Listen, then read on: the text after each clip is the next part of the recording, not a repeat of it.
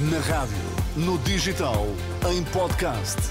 Música para sentir, informação para decidir.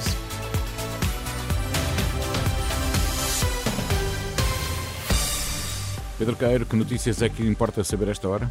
Pela primeira vez desfaz-se o empate técnico na sondagem das sondagens, já a seguir as primeiras reações. Só amanhã é que o ativista que lançou tinta sobre Luís Montenegro vai ser ouvido em tribunal.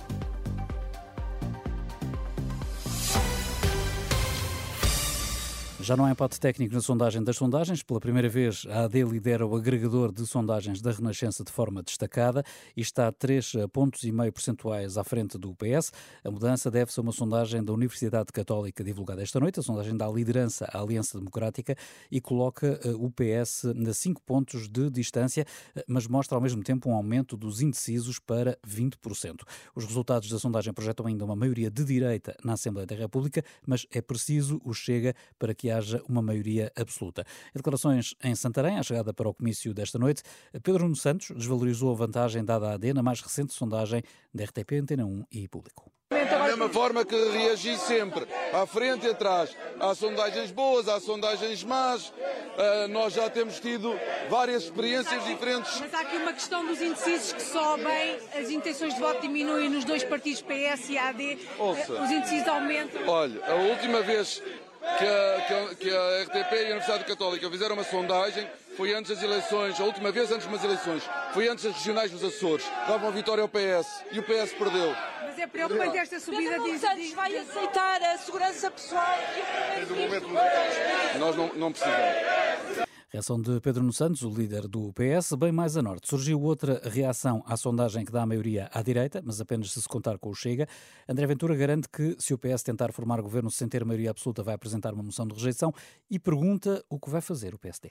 É só isso que eu pergunto a, a Luís Montenegro. Se houver uma maioria à direita, viabilizará ou não a moção de rejeição do Chega e apresentaremos ao Presidente da República um outro governo? Sim ou não? É uma pergunta fácil de responder. Mas Sim tem ou não? comparado tantas vezes o PS e o PSD, como é que quer coligar-se com um partido que diz que é igual ao Partido Socialista? Mas ouça, temos outra hipótese. Eu queria governar com maioria absoluta, mas há outra hipótese. Não há. Portanto, a política é a arte do que é, não é a arte do que você gostava ou que eu gostasse. Portanto, se me dissessem assim, o que é que- este é o cenário ideal para Portugal. Não, o cenário ideal para Portugal era que o, o Chega tivesse uma maioria. Como isso, segundo todas as sondagens, não está para acontecer, a única hipótese é o PSD. Resposta de André Ventura à pergunta do repórter Tomás Anjinho Chagas, o presidente do Chega, discursa ainda esta noite no final do jantar comício em Vila Real. O Citava, o Sindicato dos Trabalhadores da Aviação e Aeroportos, acusa a TAP de discriminação ao aplicar novos acordos de empresa excluindo o pessoal de terra. Em declarações à Renascença, Paulo Duarte, secretário-geral do Citava, diz que há trabalhadores indignados. O dirigente sindical afirma que está a tentar evitar estragar a paz social que se tem vivido na empresa.